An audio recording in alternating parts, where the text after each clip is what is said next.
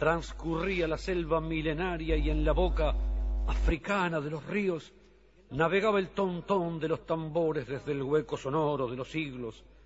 La raza de color, ébano ardiente, nacida por el sol y a su albedrío, vio llegar a la costa un dios de barro sediento de poder, rubio y altivo.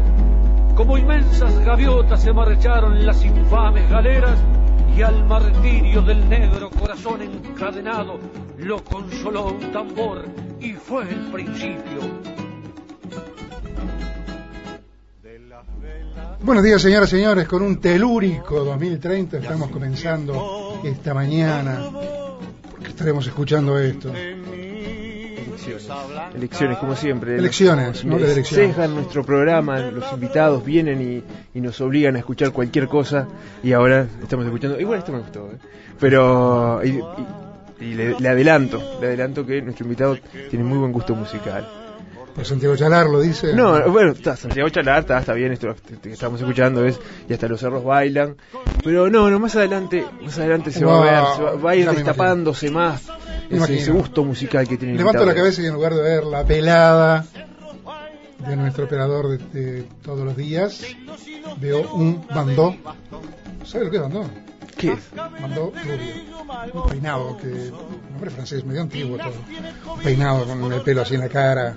A mí me tienen nombrar nombres modernos. no Nombres sé, modernos no de peinados. Eso, eso es Veo un bandó rubio, elegantísimo, que oculta casi toda la frente, y eso que tiene una frente bastante extensa, de Gabriela Simón, Sí, que la tenemos como operadora nuestra. sí, sí, sí, tenemos ese privilegio. Tenemos que hacer conducta, porque ella en esta radio, no sé por qué, pero manda mucho.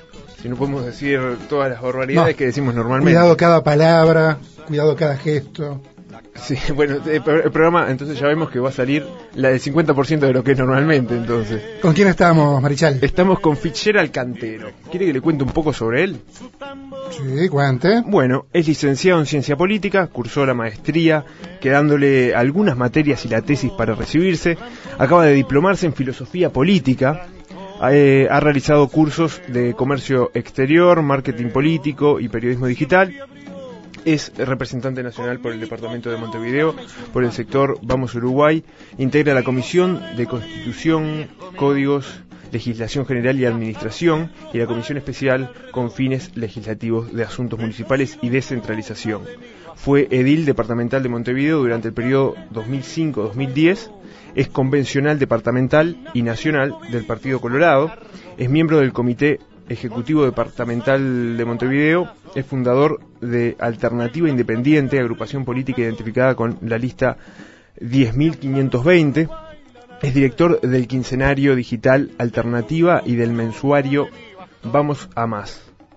Eh, dice que le gusta leer, conducir en la carretera y tomar fotos. Conducir en la carretera solo, de noche, de día.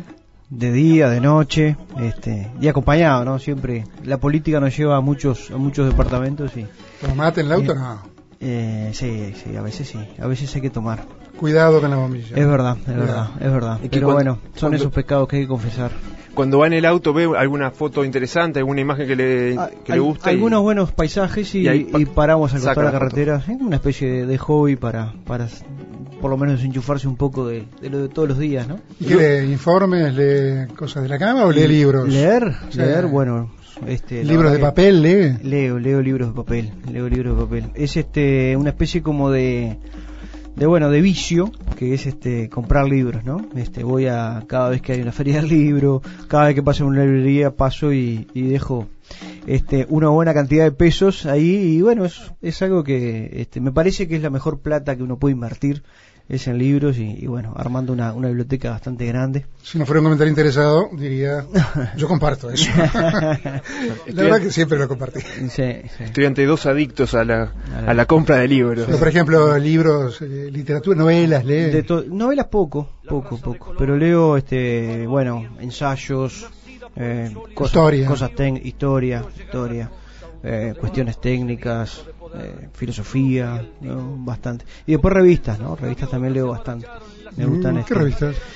Y National Geographic, muy interesante. Eh, estoy suscrito a Harvard Business Review, este, que también sacan artículos siempre muy buenos. Eh, Revista Noticias me gusta mucho. Revista Noticias de Buenos Aires.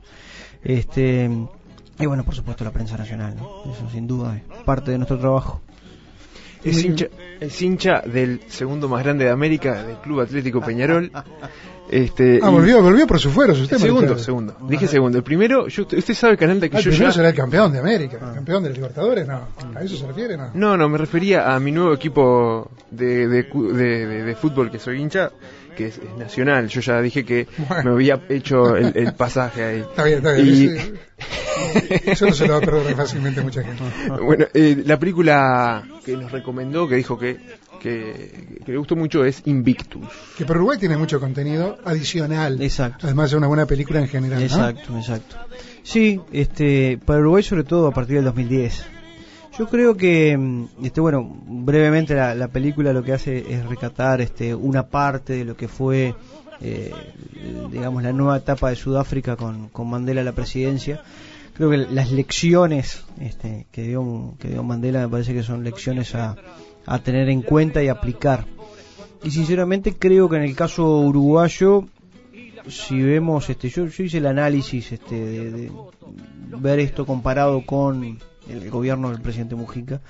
Creo que los seis primeros meses del gobierno de Mujica estoy hablando marzo septiembre del 2010 tenía mucho de eso no yo estaba convencido en ese momento de que Mujica estaba aplicando esa misma eh, digamos estrategia ese mismo esa misma táctica que me parecía que era muy buena no Creo que fue su intención, ¿no? Después me Pero- parece que la realidad lo forzó a hacer otras Hubo un cosas. punto de inflexión, ¿no? Por ahí por septiembre, octubre del 2010 hay un punto de inflexión, este, y bueno, empieza esa, esa lógica pe- pendular en la que se ha movido de tratar de este, consensuar lo que es el ala moderada con el ala más radical existe dentro del gobierno. Es muy fácil armar los consensos cuando uno está en la oposición, es bastante difícil cuando se gobierna. Y creo que a partir de ahí este, dejó, dejó de lado eso. Pero me parece que al inicio era, era la intención, ya le digo, los primeros seis meses me parece que lo, lo, lo, lo estuvo aplicando. ¿no? Recordemos que Invictus, si alguien no la vio, trata de Mandela y su ascenso al gobierno y las medidas reconciliatorias que intentó Sí, en, en su primer periodo de gobierno, ¿no? sí, con imágenes muy fuertes, ¿no? Por ejemplo, eh, cuestiones que parecen mínimas, como el séquito de seguridad que tenía, con mensajes muy fuertes en que este, mantuvo parte de la seguridad que venía del presidente anterior, que eran blancos. Y sus eh, asesores, sus este, compañeros de siempre que le iban a hacer la seguridad decían, nosotros no podemos permitir compartir la seguridad tuya con, con estos que son blancos, que te metieron preso. Y el Y los tipo- obliga a coexistir. el- Exactamente. Entonces, esos, esas señales, ¿no? Hay imágenes que son muy importantes que, que me parece que son necesarias para, para cualquier sociedad, ¿no? Ahora, usted decía que eh, le gusta la fotografía. ¿Esas fotos usted después las sube a internet? sí, sí. ¿Cómo, ¿Cómo se lleva con las redes sociales y con eso? Con las redes sociales, en general? bien, bien. Este, con respecto a las fotos, es un hobby que tenemos con mi señora. Este, salimos a, a veces, este, cuando, bueno, tenemos un domingo, ahí vamos con, este, con el mate a algún lado a, a recorrer y, y tomamos las fotos y después las subimos a un blog, este, que se llama, ya le pasó el chivo, pero es, es totalmente, este, Sin fines O- de lucro. honorario, sí. Este Uruguay Natural Turismo le hemos puesto, ponemos fotos de distintas partes del Uruguay que son preciosas porque tenemos un precioso país. Y, y bueno, las subimos ahí, este, y, ah, de, de alguna manera este, hacemos eso para, para desenchufarnos. Su pregunta, Marichal, fue casi ofensiva, porque este hombre fue el creador de el primer club político virtual, Virtual. el primer bastión partidario ballista virtual. Sí, eso es algo que inauguramos hace poquito. Este, hicimos la presentación de, de nuestra página web, una, una nueva página web de nuestra agrupación. Eh, hace ya como 6-7 meses que venimos con un canal de YouTube. Abrimos un canal de YouTube y, y todas las semanas doy un mensaje sobre la situación de, la semana, ¿no? De la agenda, que, cuáles son los temas que están esa, esa semana en el tapete. Y el 21 de mayo inauguramos el Club Ballista Virtual, le hemos, le hemos llamado que es este lo que buscamos, digo, está en una etapa muy embrionaria todavía, hace, hace muy pocos días que lo abrimos, pero buscamos así tener sesiones cada cierto tiempo, una semana, diez días, sesiones donde se conecte gente de cualquier parte del mundo y por suerte la primera tuvimos gente de muchas partes, este, donde eh, podemos intercambiar y tirar temas y opinar todos a través de una especie como de chat, este y allí ten- llevar adelante esa esa esa posibilidad, ¿no? ¿Por qué eligió Chalar? A Chalar, bueno, este, me gustan muchas de las canciones de Chalar y, y esa canción en particular, este, bueno, habla de, de los negros, del candombe, me parece que busqué, traté de buscar porque me pidieron solo seis, yo quería, a ver, si, me- si me dan la oportunidad. Trata los- de los negros del candombe este que está buscando la tradición popular del vallismo. Eh, en realidad es, es eh, a mí me gusta mucho el, el carnaval, pero me gusta mucho sobre todo las llamadas, ¿no? Este, no voy al desfile de 18 de julio, pero sí trato de ir siempre al de, al de Isla de Flores. Este, y bueno, es algo que, bueno, el vallismo lo, este, fue un poco el creador de- del desfile de llamadas, ¿no? Hace como 50 y pico de años, pero es algo que realmente, este, nos mueve, ¿no? Nos mueve, escuchamos un tambor y nos mueve. a, a una ballista muy conocida, que luego se hizo frente amplista, para defenestrarla en la opinión pública, decían la candombera, La candombe. Alba Roballo. Sí. Tenemos que ir al corte con quién estamos, Marichal. Estamos con Fitzgerald Cantero. Tairara, tairara, tairara, tairara.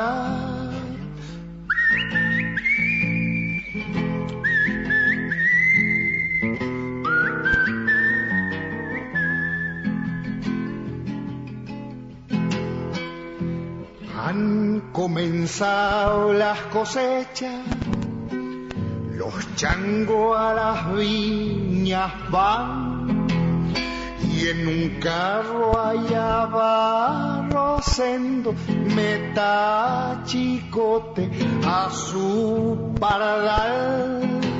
Señoras y señores, estamos en 2030 y sorpresa que nos depara la vida. Levantamos la vista y la cabellera rubia se transformó en una extensa pelada. Se fue Gabriela Simone. Yo también quedé sorprendido, nunca lo había escuchado cantar un, pe- un trozo de una canción y ahora lo escuché a- al son de, de Jorge Cafrune, su voz de, de No, cantor. pero no me cambie, no me cambie la noticia. No, no, pero, Romero. el, el shock, usted imagina el shock, años hace que estoy en 2030 nunca lo había escuchado cantar. Usted sabe que este hombre Cafrune, junto con los fronterizos y alguna otra gente, fueron los padres de lo que después se llamó el canto popular en Uruguay. ¿A ¿Usted le gustaba, escuchaban en su casa Cafrune y sí, Fitzgerald? sí, sí. Este, me acuerdo, nosotros cuando, cuando yo era chico no teníamos luz, entonces escuchábamos este, una radio chiquita pilas, escuchábamos la cita folclórica, que todavía está en, en- otra radio, este, y bueno, mi viejo tal vez sigue escuchando Clarín, ¿no? Pero, pero bueno, el folclore siempre, siempre estuvo presente y siempre, siempre me gustó. Y esta canción en particular me hace acordar también, este, porque habla de la, la vendimia, ¿no? Este, me hace acordar cuando era chico que íbamos, eh, sobre todo en la- las vacaciones a La Cruz, departamento de Florida, de donde, donde es nacida mi madre. Y bueno, este, justo era la época que la gente iba a, a cosechar la uva, ¿no? Entonces, este, parece que estuviera cantando al pueblo y la verdad que me gusta mucho esta canción. ¿Y usted ayudaba ahí en la vendimia o no? No, era chico ahí, más bien me metía a comer cuando acababa que se caían. Exactamente. Estamos con un joven politólogo, joven diputado, joven activista ballista de Vamos Uruguay. ¿Quién? Fitzgerald Cantero. Bien. La gente joven está teniendo que algunas, la gente joven que está en los partidos políticos actualmente, tiene algunas actitudes diferentes que son, quizás sean generacionales. Yo lo veo parado diferente respecto a la realidad. La primera diferencia, parece que no le duelen prendas. Porque en general, cuando un, por ejemplo, un colorado, un blanco mayor, ah, político con experiencia, habla de un tema, critica al gobierno, y enseguida alguien del gobierno intenta taparle la boca y dice, ah, pero ustedes fueron peores. Ustedes hicieron esto y esto y esto. Y aparece un tema de amiguismo, de corrupción o de lo que sea, y como que la gente mayor tiene ese brete, no puede hablar libremente porque tienen pasados largos, no ellos personalmente necesariamente, pero sí pasados largos que, bueno, les quitan, le quitan fuerza al planteo. Usted lo- a usted y a otra gente del Partido Nacional y del Partido Colorado los veo como liberados de esas trabas. Sí, a ver, eh, hay una cosa que, que es lógica. eh, uno no puede decir que este, la institución nace a partir de que uno aparece. O sea, nosotros no podemos eh, de alguna manera decir, ah, bueno, eso pasó antes en el partido, yo no estaba, yo no tengo que ver, porque es nuestro partido y, y lo importante es la institución y no quién está, quién estaba o quién está.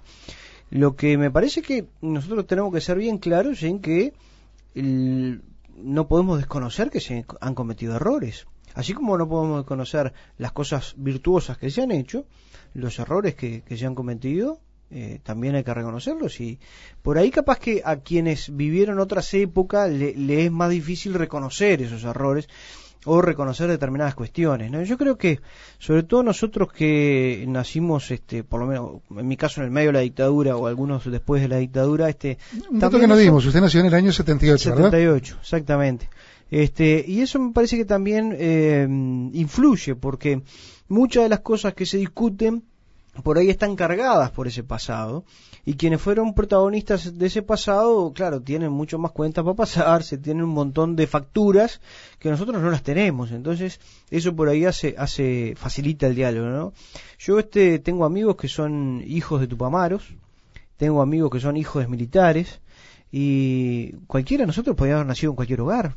O sea que este no es una cosa de que yo estuve tal lado y vos estuviste en el bando de enfrente. Me parece que eso también ayuda a que podamos mirar hacia adelante de otra manera y podamos de alguna manera decir, bueno, este, a ver, nos tenemos que administrar el, hoy y sobre todo tratar de mejorar el futuro, ¿no? Entonces, este, pensemos más en el futuro que en el pasado. Capaz que tiene que ver también con lo, con, con la edad, con una cuestión de género, de, de, edad, porque ahí lo que tenés es el que vivió todo eso, por ahí tiene más pasado que futuro, y nosotros que recién arrancamos, este, de pasado no tenemos mucho, entonces eso también ayuda a que miremos más hacia adelante, ¿no? Me parece que puede ser así. Buena cosa esa, esa división, me gustó, ¿no? La gente que tiene más futuro que pasado, más pasado que futuro. Sí. Eso me gustó, me gustó pensando en el país, ¿no? Mm. Bueno que la gente que, que tiene más futuro que pasado empiece a acordar y hacer cosas. Me hace pensar un poco eh, a la reflexión esa del, del barco de Teseo, ¿no? Ese Teseo cuando mató al Minotauro, cuando volvía, eh, fueron cambiando partes del barco y al final eh, el barco ya era otro cuando terminó arribando a los puertos a donde iba. Eh, capaz que esa renovación, justamente que hacía Cantero, tiene que ver con, con que ya no son las mismas personas que integran el Partido Colorado. ¿no? ¿Mm? Heráclito y no te puedes bañar dos veces en el agua del mismo río. Exactamente. El río se llama igual, pero el agua es otra. Usted viene de la ciencia política y le encanta la filosofía política. Tiene reflexiones, yo he leído algunas reflexiones que no son públicas todavía, pero he leído algunas reflexiones sobre la democracia, los riesgos que se corren, qué está pasando con esta etapa, no sé si todavía se puede llamar posmodernismo, esta etapa en donde está primando más lo individual y primando menos las reglamentaciones colectivas, los límites colectivos, con lo que tiene eso de positivo y negativo. ¿Cómo lo ve eso, la política en esta etapa? Nosotros este, creo que lo, lo que debemos tener bien claro es que la democracia es algo que tenemos que construir todos los días. Y yo creo que las veces que la perdimos fue por creer que no la íbamos a perder. Entonces, si damos por, por no por dado, sí, bueno, la democracia sí es algo que está ahí, que bueno, este, está bien, nos rige, pero no hacemos las cosas que tenemos que hacer para que todos los días esa democracia se fortalezca, sea vigorosa, eh, encierra determinados riesgos, ¿no? Creo que el, individualismo o, lo que eh, me parece que podemos categorizar como aislacionismo, personas que se aíslan, eh, va como de alguna manera haciendo que se pierdan las convicciones de la ciudadanía, del ejercicio ciudadano hay a veces este, algunas discusiones respecto a lo que es el consumismo, por ejemplo. Y yo creo que buena parte de la población mundial, hablamos de Uruguay porque, porque estamos acá, pero esto no es un, fenómeno que sea exclusivo, es, es, es parte de lo que eh, en todo el mundo pasa, o buena parte del mundo pasa, como que hemos transformado al hombre en un consumidor más que en un ciudadano. Entonces, este, eh, y hay un montón de cuestiones, ¿no? Las instituciones, yo creo que, y aquí le tengo que cargar las tintas a la generación anterior, creo que la, famosa revolución del 68, que buscaba una serie de libertades, que buscaba romper determinados paradigmas, que entre otras cosas lo que quería era derribar el capitalismo, eh, se tiró, y me parece que buenas cosas, algunas cosas buenas trajo que para, para liberar al hombre en algunas cuestiones, eh, creyó que derribando determinadas instituciones, la familia, el Estado, los partidos políticos, etcétera, iba a ganarle al capitalismo. O sea, el análisis era, bueno, ¿el capitalismo de qué se alimenta? Se alimenta de las instituciones. Por lo tanto, vayamos contra ellas y el capitalismo este, va a desaparecer. Sin embargo, el capitalismo se recicló muy rápido, advirtió esto muy rápido y le dijo, ah, tú querés este, liberarte, que tú querés eh, que píldoras para, para no concebir, acá, yo te las ofrezco. Entonces los laboratorios te ofrecen eso, ¿no? Este, y así fue adaptándose el capitalismo hacia el individuo, diciéndole, ah, bueno, ¿qué querés? ¿Un plasma 42 pulgadas? Yo te lo doy. Este, ¿Qué querés? Eh, ¿Cine? ¿Querés este, HD? ¿Querés cable? Entonces, de esa manera, el individuo se fue eh, obviamente, a ver, eh, también hay una cuestión, ahora hay un debate, ¿no? El nuevo uruguayo, que somos más, más este, contentos, más felices, miramos el futuro con más optimismo, lo cual es muy bueno. Yo creo que eso no es tan así, sino que lo que hay es por ahí este, un ejercicio mayor del consumo por una situación económica este, que es buena, ¿no? Evidentemente. Tenemos que ir al corte. Dígame, ¿con quién estamos y la manera de comunicarse, Marichal? Pueden, estamos con eh, Fitzgerald Cantero y pueden comunicarse a el mail 2030 arroba espectador.com.uy 2000 con letra 30 con número si no pueden mandar SMS al 8810 estamos filosofando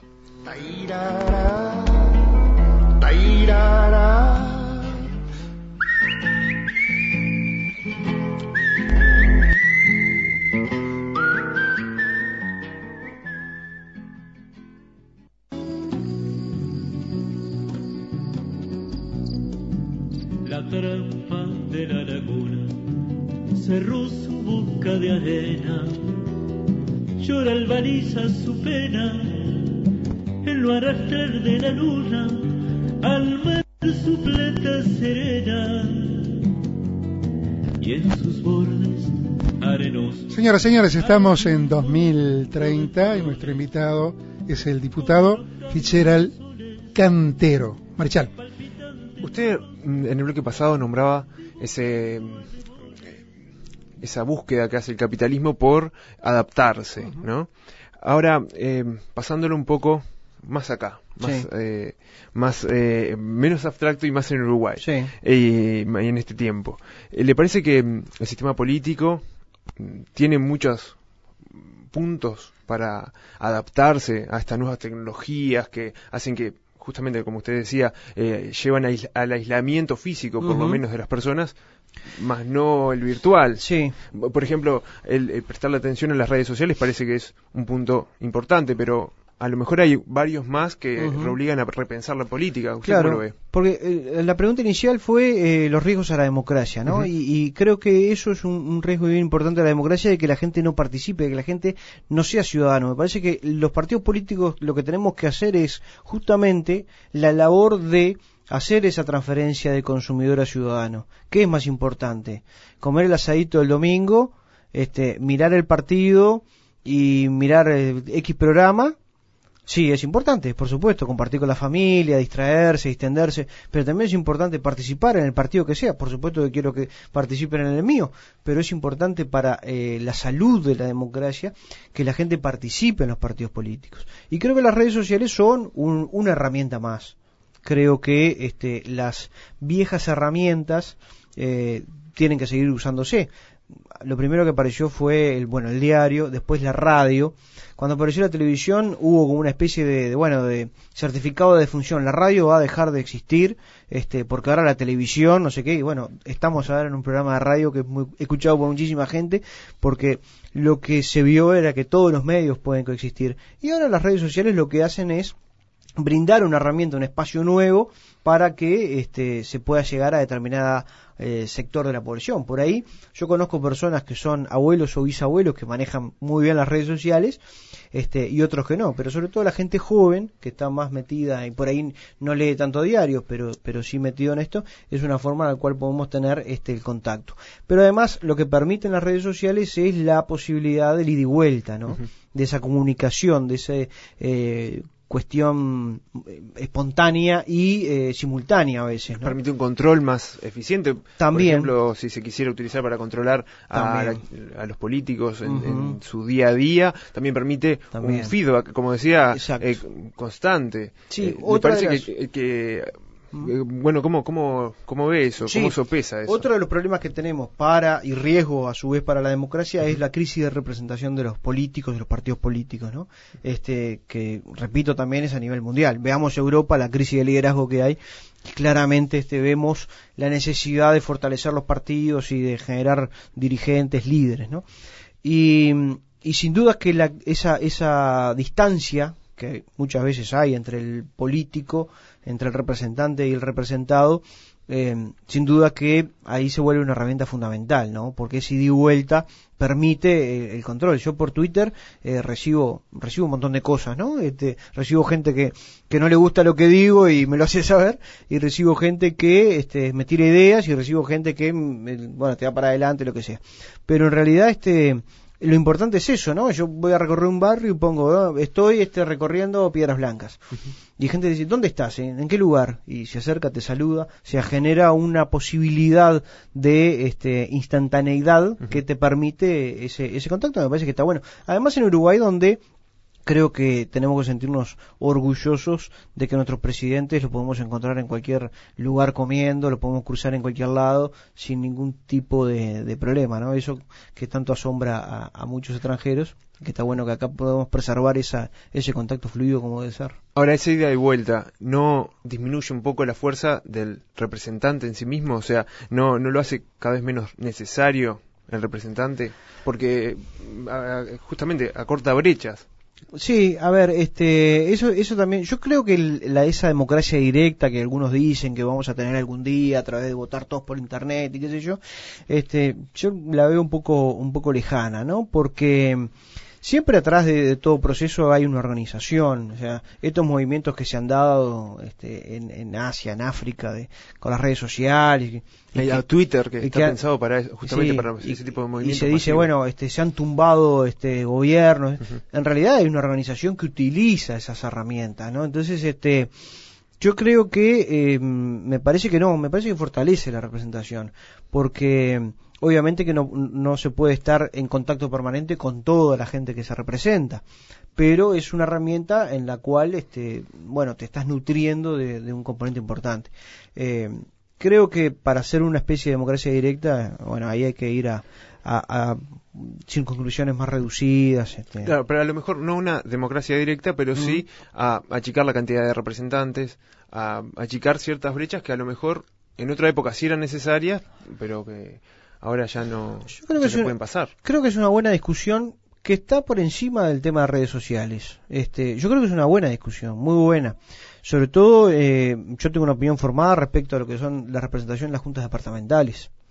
Y además, este, en el periodo pasado que fui edil hice una, una presentación en la junta donde este, decía, no puede ser que tengamos 31 ediles en Montevideo y 31 ediles en Flores. Con el cariño que le tengo a mis amigos de Flores que son ediles.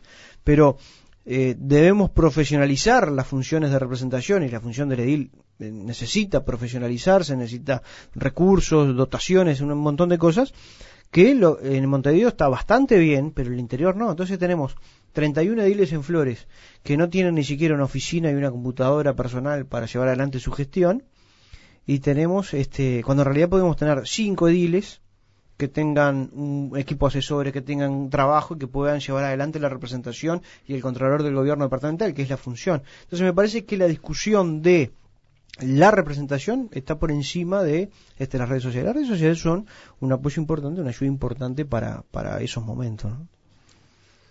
Volviendo al tema anterior, Mm. con los cambios de paradigmas de comportamiento humano, Mm. en particular en Uruguay, Mm.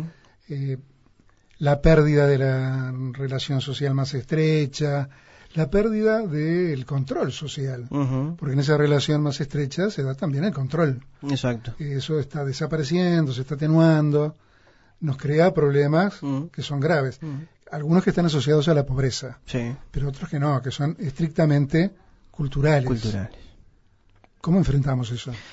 Bueno, este, para mí esa es la clave del asunto. Para mí es la clave.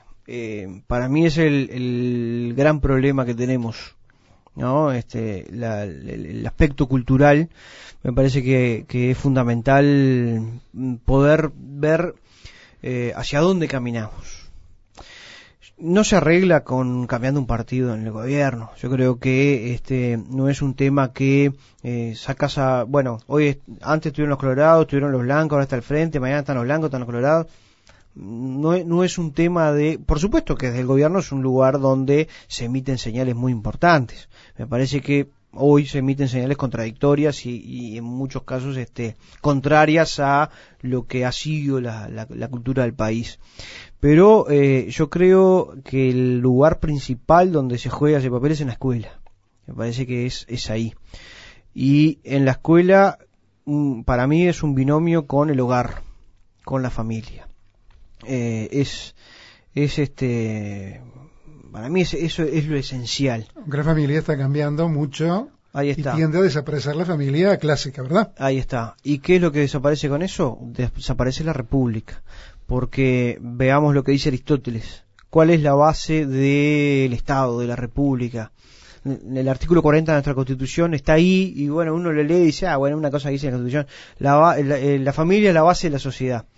Pero eso está basado en Aristóteles, que decía la primera forma de socialización del hombre, del son politicón, del hombre político, es la familia. Es así, pero con una familia ausente cobra más importancia la escuela. Tenemos que ir al corte con quien estamos. Estamos con Fitzgerald Cantero, ya habló.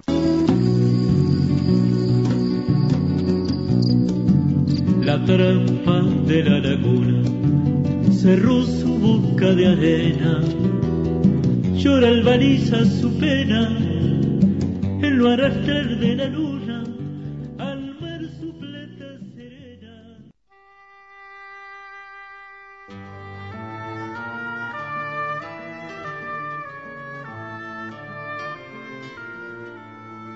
No hay tiempo, no hay hora, no hay reloj.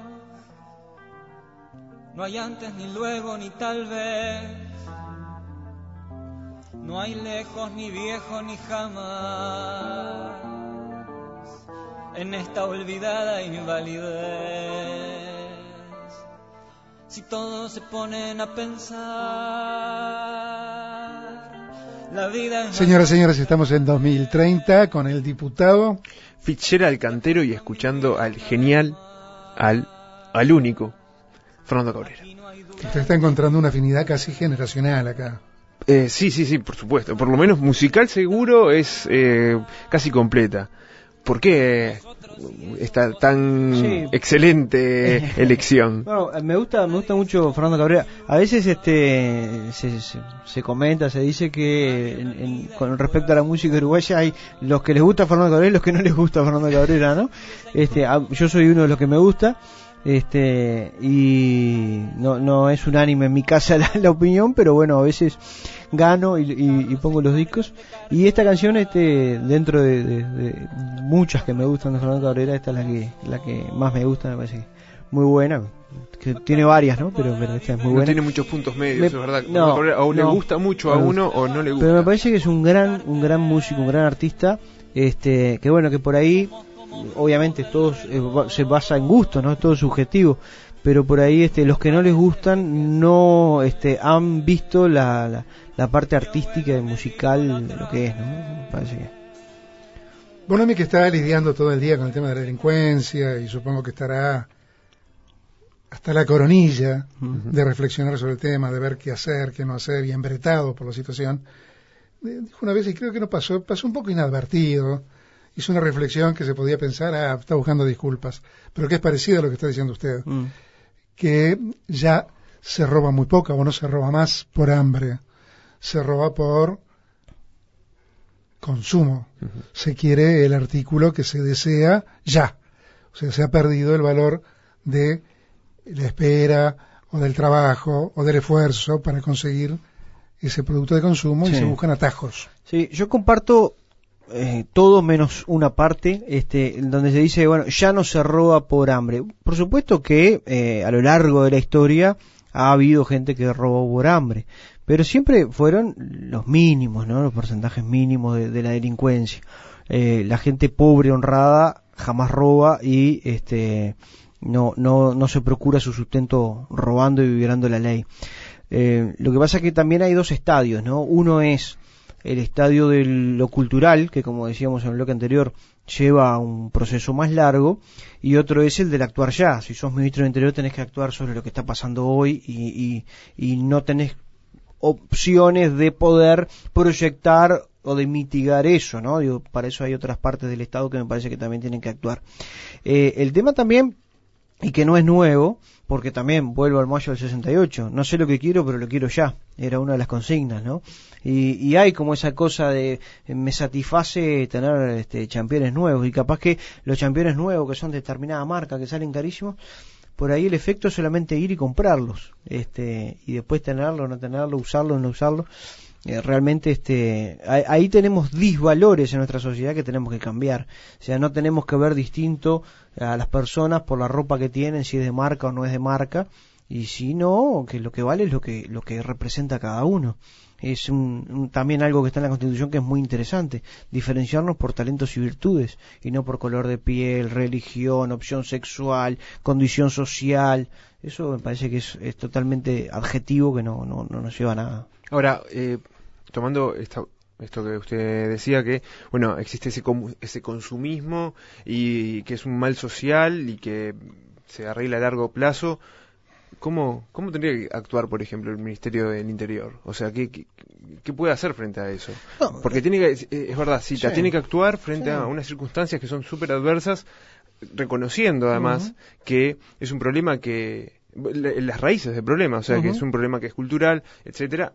¿Cómo se puede actuar frente a eso? Sí, ¿Qué- creo que no, no, no tiene que ser el Ministerio del Interior el que actúe hacia, hacia el origen del problema. Pero, por ejemplo, la seguridad, o sea, ¿cómo, Sí. cómo se puede encarar un tema tan complejo? Eh, eh, porque Ah. justamente eh, lo que usted pone es una nueva dimensión Sí. en ese asunto. Yo creo que son varias cosas. Por un lado son las medidas de seguridad que se necesitan hoy para mejorar la situación que es espantosa, pero por otro lado hay que hacer una gran apuesta a lo que es la educación, una gran apuesta a lo que son planes sociales que me parece que van en el camino equivocado, porque van justamente a, re- a retroalimentar lo que ya existe y, y eso tiene que ver con lo cultural. Si yo le doy a una persona dinero porque es pobre, y ese es el objetivo. Ah, porque sos pobre te doy plata. Entonces, ¿qué te estoy diciendo? Cuando tú dejes de ser pobre, yo no te voy a dar plata. En realidad, me parece que los planes sociales tienen que ser, como se han hecho en otras partes, para no ir muy lejos, en Chile, planes que, por supuesto, estamos de acuerdo en ayudar a quienes no tienen, a quienes están pasando por una situación compleja o que la estuvieron pasando en la crisis del 2002 que nos golpeó a todos. Este, hay una emergencia, hay que atenderla. Muy bien pero dale la posibilidad de salir de esa situación. O sea, que, eh, mira, el Estado te va a ayudar. Toda la sociedad va a hacer un esfuerzo muy importante a través de impuestos, a través de aportes, para ayudar, ayudarte en esta situación en la que está pasando. Pero te vamos a dar las herramientas para, te- para que te capacites, para que puedas seguir estudiando, para que puedas generarte una cooperativa, una forma de ganarte la vida y que salgas de esa de esa situación. Los chilenos le llaman, este, le llamaron los créditos puente. O sea, te damos durante un año determinada ayuda para que tú puedas reconvertirte, perdiste tu trabajo, quedaste en una situación de vulnerabilidad, salís de esta situación y entonces este, dentro de un año te vamos a evaluar, a ver cómo estás y allí tenés que defenderte por ti mismo con las herramientas que te hemos dado. Entonces lo que estamos haciendo es apuntalando un ascenso social en el que nosotros creemos, este, por supuesto, en esa movilidad social ascendente, donde cada cual en la vida haga lo que realmente desee y que se lo ayude para eso, ¿no? Pero que no se le esté fomentando quedarse anclado en la pobreza. Ahora, sí. Sí, Eh, disculpe, disculpe. eh, ahora, eh, ¿eso no, no está como apuntando a, a un contexto social diferente también, a, a, unos, a unas personas que tienen valores diferentes? Por, a lo que hoy es, eh, es- ¿eso funcionaría en Uruguay? Yo me imagino la, la persona, o sea, eh, me imagino hay, hay muchos tipos de personas. Ahora, eh, el, el- el prejuicio que se tiene normalmente y que es el que se está aplicando cuando se dice, bueno, yo lo que le doy dinero y lo que le estoy diciendo es que si sale, eh, si, si, si sale de esa condición de pobreza le dejo de dar, esa persona, si, si le pusiéramos ciertos, me- mm, ciertos controles. Eh, saldría, o sea, verdaderamente saldría, no, no pasaría que después al año ya se queda sin eso, entonces se, se termina quedando a, la postre sin un eh, apoyo social. Bueno, en realidad lo que nosotros tenemos que apuntar es que eh, la gente pueda desarrollar en la vida lo que quiere hacer. Entonces, El problema es cuando no quiere. Eh, Ah, me pa- bueno. Es que me parece ex- extraordinaria la, la- Ah, bueno. la reflexión, me parece Sí. buenísima esa de, Mm. bueno, eh, tenemos un problema cultural Ujú, muy ujú. grave. Sí. Ahora, eh, bueno, eh, sí, el, el problema cultural, es, justamente lo grave del problema cultural es que Sí. sale de adentro hacia afuera, del, del individuo hacia afuera. por eso ahí creo que la escuela y la familia, en, en- en una actuación articulada y conjunta, eh, tienen mucho por hacer. ¿no? De eso no hay duda. Mucho Ahora, por hacer. y el- Porque el- ahí va a generar valores. de, de eso no hay duda. Ahora, desde la otra parte, desde la parte de la ayuda del Estado, Sí.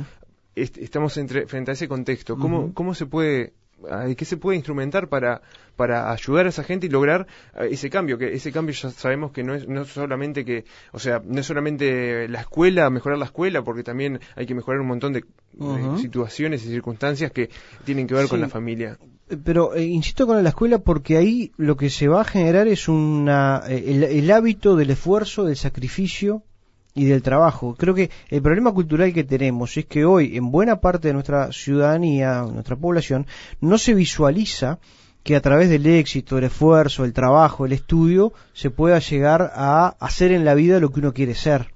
Entonces, este, creo que eso, eso es una parte que es una herramienta fundamental. Y después, a través del Estado, bueno, la capacitación. ¿Tú qué quieres ser? Yo quiero ser herrero. Perfecto. Tiene mucho trabajo los herreros en estos tiempos. No, Este, pero, pero volvemos al mismo problema, Mm. que es, eh, igual uno se choca contra la persona que no quiere hacer nada. bueno, Entonces, ahí a esa persona no se merece entonces ningún tipo de ayuda.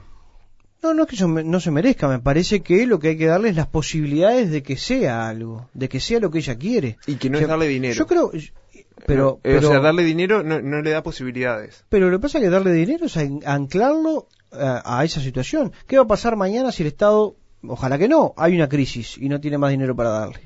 ¿Qué haces con esa persona? Ahora, ¿y no está anclado cuando no quiere hacer nada más? También. ¿No También. anclado ya? También, estoy de acuerdo. Marcial, usted vino con una posición media pesimista sobre la humanidad hoy. ¿Qué pasa? No, no, no, no, y no soy pesimista, todo lo contrario. Yo estoy preguntando para, para saber justamente qué es lo que se quiere tan hacer. en- ensimismado que no vio las señas que nos hace el pelado. El pelado sí que nos hizo señas No, de todos nos colores. pasábamos. Estamos con el diputado de Vamos Uruguay. Estamos con Fitzgerald Cantero, ya volvemos. ¿Le dice gente Fitzgerald? Sí, de todas maneras. Vamos al corte. No hay lejos ni viejo ni jamás en esta olvidada invalidez. Si todos se ponen a pensar, la vida es más larga cada vez.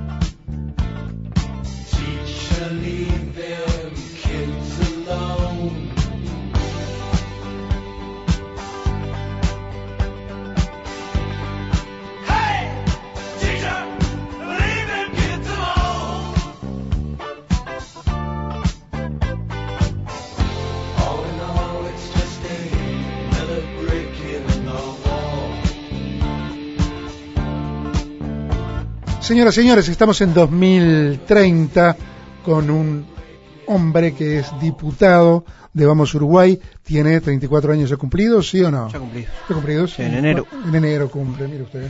Qué regalo de Reyes tuvo su madre. Eh, estamos conversando, hemos paseado por filosofía política, sobre temas sociales, etcétera, y estamos llegando al tema de seguridad. Usted es consciente que con la propuesta de ustedes de bajar la edad de imputabilidad, que si se votara hoy, sale por robo, es clarísimo. La opinión pública está sedienta de medidas concretas. Usted sabe que con eso no se arregla mucho. Y es parte, ¿no? Porque en realidad este la, la propuesta habla más que la baja de la edad. La baja de la edad fue lo más este, que generó debate, polémica y hizo que este tema estuviera sobre la mesa. En realidad también se propone la creación de un instituto de rehabilitación por fuera del INAU, porque el INAU realmente... Pero de hecho, ya sea por presión o no, se ha creado un instituto así, ¿verdad? Pero sigue dentro del INAU. O sea, en realidad le cambiamos el nombre a algo que es como, como que se le cambió el nombre al, al Concar por el Compen, pero sigue siendo lo mismo de siempre. Yo aseguro que antes, antes del plebiscito se va a separar.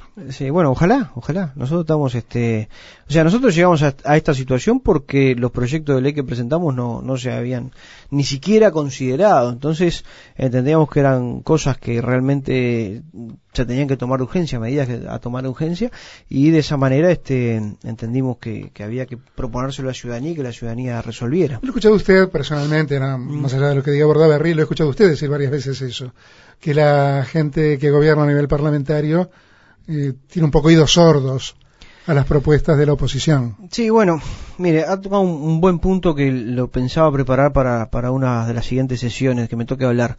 Eh, se, da, se da una lógica, ¿no? Obviamente, tenemos un gobierno que tiene mayorías parlamentarias y que lleva adelante sus políticas, para eso lo eligió la gente, perfecto, adelante. A nosotros nos eligió para controlar a esa mayoría. Ahora, resulta que nosotros de todas maneras, una vez que asumimos, dijimos, vamos a presentar todos los proyectos de ley que eh, son las propuestas que estaban en nuestro programa de gobierno. Nosotros en el 2009 le propusimos a la gente, estas son nuestras propuestas, si ustedes nos eligen vamos a llevar esto adelante. La gente no nos eligió, nos eligió para hacer oposición, pero dijimos, tenemos la obligación moral de proponerle al Parlamento aquellas cosas que nosotros le estamos proponiendo a la ciudadanía. Buena parte de esos proyectos duermen el sueño de los justos en los cajones de la comisión. Pero algunos, y tengo el, el- el caso particular de un proyecto que presenté, donde todas las bancadas han manifestado su acuerdo, han manifestado estar a favor, que es un proyecto de La crear a, a las víctimas. a las víctimas, crear el estatuto de las víctimas, que va más allá de una ayuda económica, sino que propone la participación en el proceso, acceso a la información, etcétera.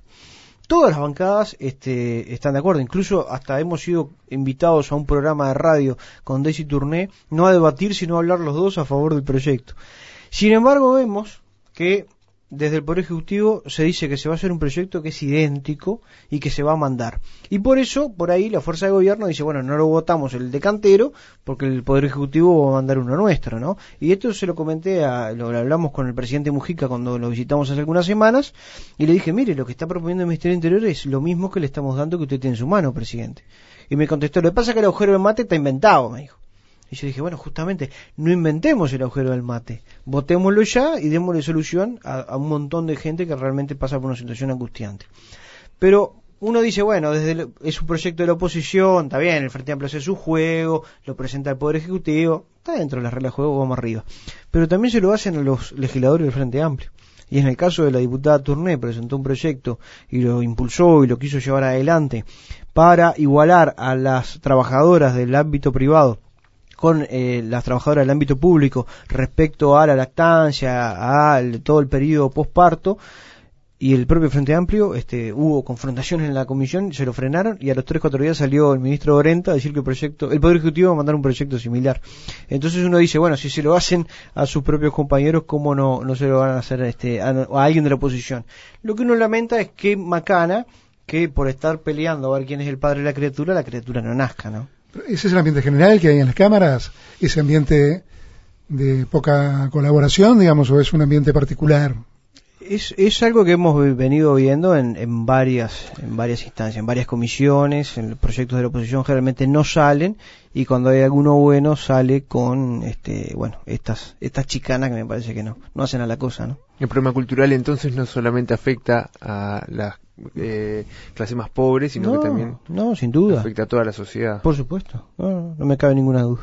Estábamos hablando del proyecto de imputabilidad, usted decía, tiene otras cosas, por ejemplo, el instituto.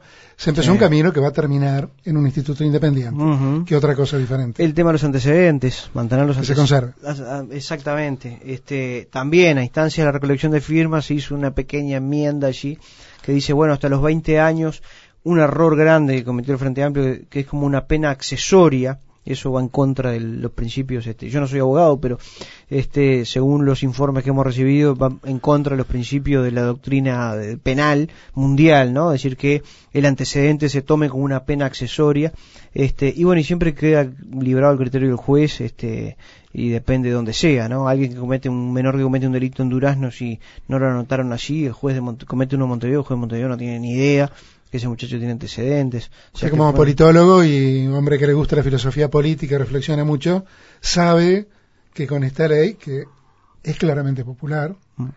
No hacen falta encuestas, uno Mm. lo siente en la calle, ¿verdad? Usted sabe que también va juntando un electorado que tiene una visión limitada en cuanto a los temas de seguridad, que piensa que la seguridad se cura con represión. Bueno, seguramente haya de, esa, de, ese, de esa gente, de ese pensamiento, ¿no? Este, pero mm, creo que también hay una, una cuestión en la sociedad de que la gente ve una gran injusticia en que un muchacho de 16, 17 años pueda matar a uno, a dos, a tres personas, este, y siga tan libre como, como el que no hizo nada. Entonces, este, realmente eso genera en la sociedad, y ahí podemos ir a- a la discusión de la justicia, este, pero genera en la sociedad obviamente un rechazo que va más allá de la visión que se pueda tener de cuáles son las mejores medidas para mejorar la seguridad. Ahora, entonces eso apuntaría a una pregunta que le había hecho en el bloque pasado que decía que eh, se reconoce todo un contexto social que eh, hace que, bueno, que, que las personas pierdan un montón de valores, etcétera. Entonces, es la medida del Ministerio de- del Interior para, censu- para censurar, sí, para eliminar un problema actual, pero reconociendo que ese problema no es, sea, que la solución real de ese problema no es esa. o No sea, es la única. a- o sea, a lo No que voy es es eh, bajar, eh, poder eh, tomar a un, a un niño o, o lo que ahora consideramos un niño eh, y castigarlo como si fuera un adulto no es la solución. Es un, una- pregunto en realidad si es, es, es el enfoque, si es que se entiende que no es la solución, pero que se- es una, una medida provisoria frente a este contexto o si verdaderamente se, se cree que esa es la solución. Yo creo que es una solución. Sí, creo que es una solución. Eh, ahora, pero una ten- solución una, una de las soluciones, que tiene que ir acompañada de otras soluciones. ¿Cuáles son las otras? Bueno, una vez que lo, lo agarraste, lo llevaste al juez, el juez dice, bueno, es culpable, le aplicás la pena, después el tipo no puede pasar 23 horas metido dentro de una pieza de 2x2 con 4 o 5 más mirando la tele todo el día. ¿Ah? Entonces me parece que es lo, que lo- estamos proponiendo es una de las partes. La otra parte es esta otra, la rehabilitación. Si se tiene que pasar 5 o 6 años ahí adentro, es bueno que aprenda un oficio, que aprenda algo por lo cual decir, bueno, salgo de acá y tengo algo para valerme en la vida, puedo vender mi fuerza de trabajo de alguna manera y no tengo que salir a, a rapiñar para seguir subsistiendo, para ir a comprarme los campeones, lo que quiero comprarme, o, o vivir, o comprar, hacerme surtido. Me parece que eh, toda esa otra parte de la rehabilitación es, es vital. Ahora, si no lo agarraste y no se te capó y, y no anda en la calle este, matando, me parece que puedes hacer eso. Ahora, eso es vital, la rehabilitación es vital. Estamos con el, el diputado ballista, así se define, de Vamos Uruguay, Fitzgerald Cantero. Ya volvemos.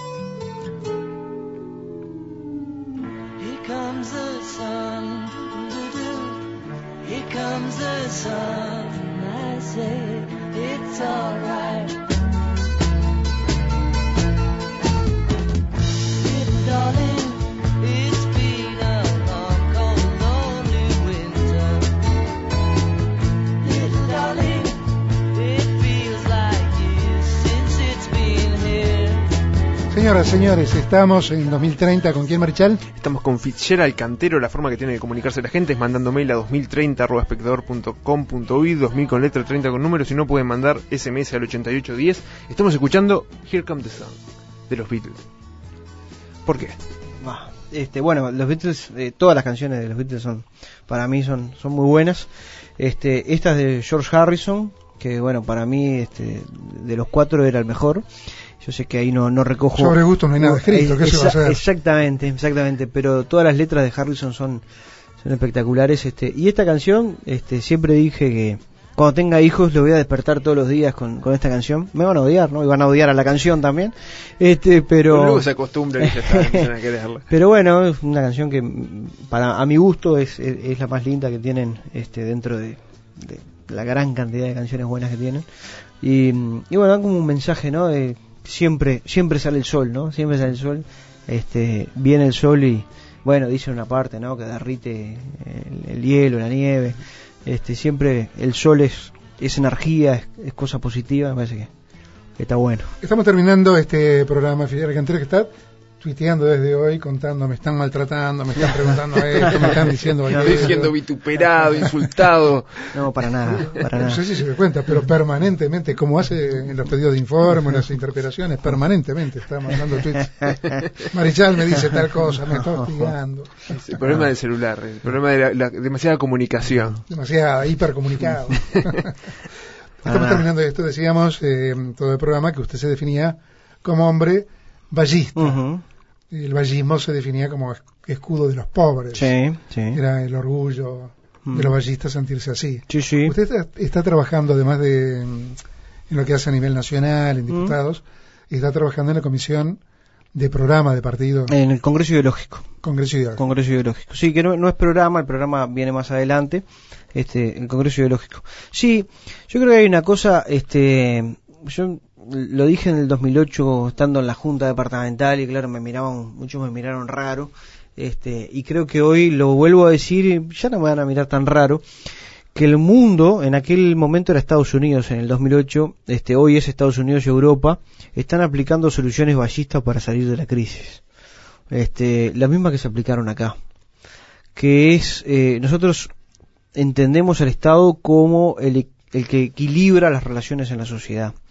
Y, mm, se ha hecho una deformación, una deformación muy importante, lo decimos, la universidad, y ahí tengo una crítica muy importante para la universidad, ha hecho una, una deformación de lo que es el vallismo, utilizándolo como sinónimo de estatismo, como sinónimo de, bueno, tiene que ser todo estatal, el vallismo entiende que todo tiene que ser todo estatal y eso no es así.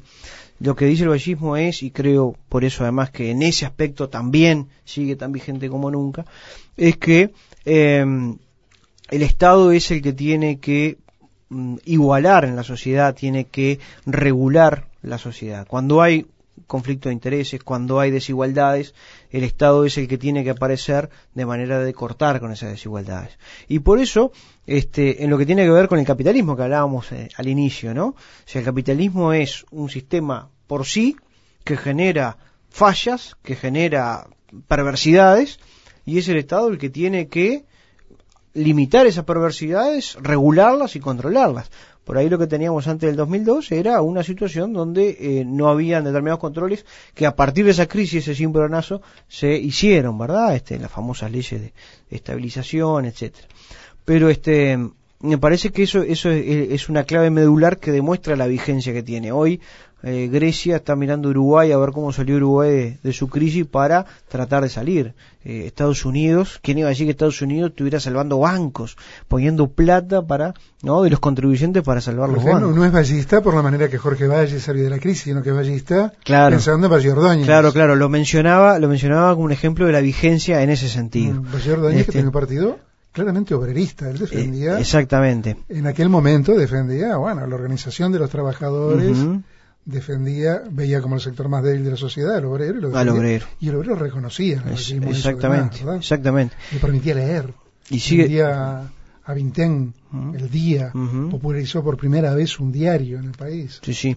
Y sigue, y sigue siendo, el obrero sigue siendo la relación más débil de, de las relaciones de producción. Por lo tanto, el Estado tiene que, en esas relaciones, también intervenir y eh, equiparar lo que son esas, esas diferencias. Eh, soy ballista porque uno se va acercando al partido y empieza, obviamente, a, a- yo diría que llego al Partido Colorado por el ballismo y me siento primero ballista y después colorado. Y ve este, en lo social, en la propia forma de organización del partido.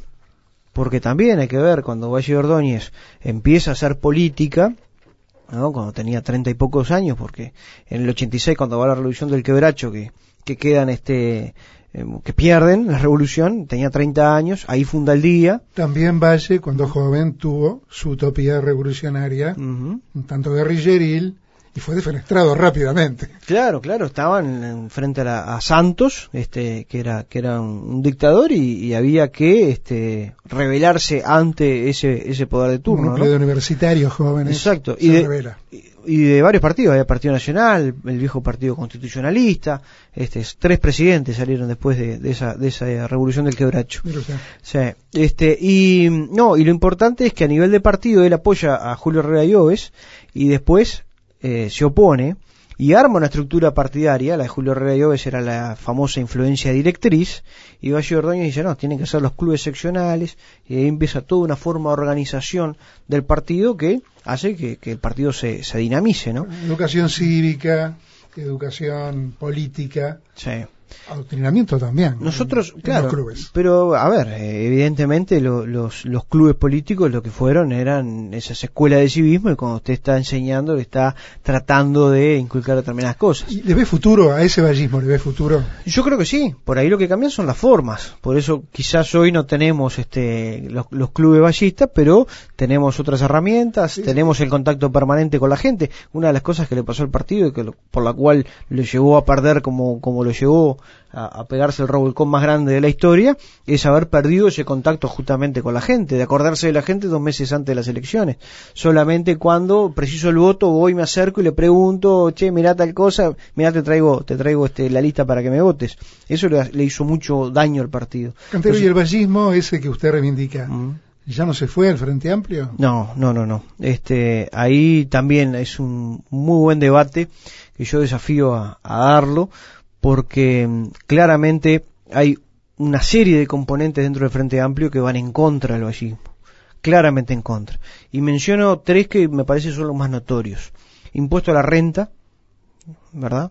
El partido, el Frente Amplio pone este IRPF que le llama impuesto a la renta, que también tenemos que discutir si es un real impuesto a la renta pero este el, vallismo siempre estuvo en contra de grabar la renta, sí grabar el consumo, no la renta. Segunda cosa, la lucha de clases. Valle le llamaba a la revolución, a la lucha de clases le llamaba la mala palabra. El programa de gobierno del año 2009, el Frente Amplio habla de lucha de clases. Y este después el tema de los plebiscitos, ¿no? que ahora lo vimos el año pasado cuando se le enmendó la plana al pueblo después de haber votado en un plebiscito, después de haber votado en un referéndum, eh, haber interpretado lo que la gente votó. Cuando se dio el debate de la causidad leí buena parte de la fundamentación que hizo Valle de Ordóñez cuando propuso los plebiscitos, los propuso en la reforma del 18, todos aquellos debates, apuntes para la reforma constitucional, es Valle de Ordóñez el que, el que los trae, polemiza con un articulista de la Nación, no recuerdo el nombre, de la Nación de Buenos Aires, que decía que no, que no, que no podía el pueblo elegir porque no estaba capacitado. Es uno de los grandes aportes de esa constitución Es- elaborada en el año 17. ¿no? Exacto. Y ahí Valle dice, puede ser que el pueblo se, que se equivoque el pueblo, que la mayoría se equivoque, pero es la única que tiene derecho a equivocarse. Entonces, este, ahí también hay un componente fundamental que entendemos el Frente Amplio lo, lo ha desvirtuado. Estaba preparado para responder esto, venía con las facturas preparadas. Sí, sí.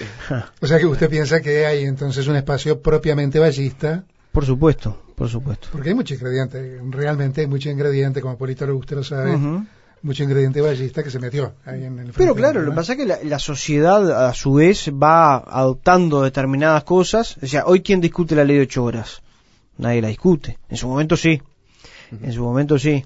Este, y grandes discusiones. Pero bueno, hay un montón de componentes que obviamente hoy son algo natural para el Uruguay.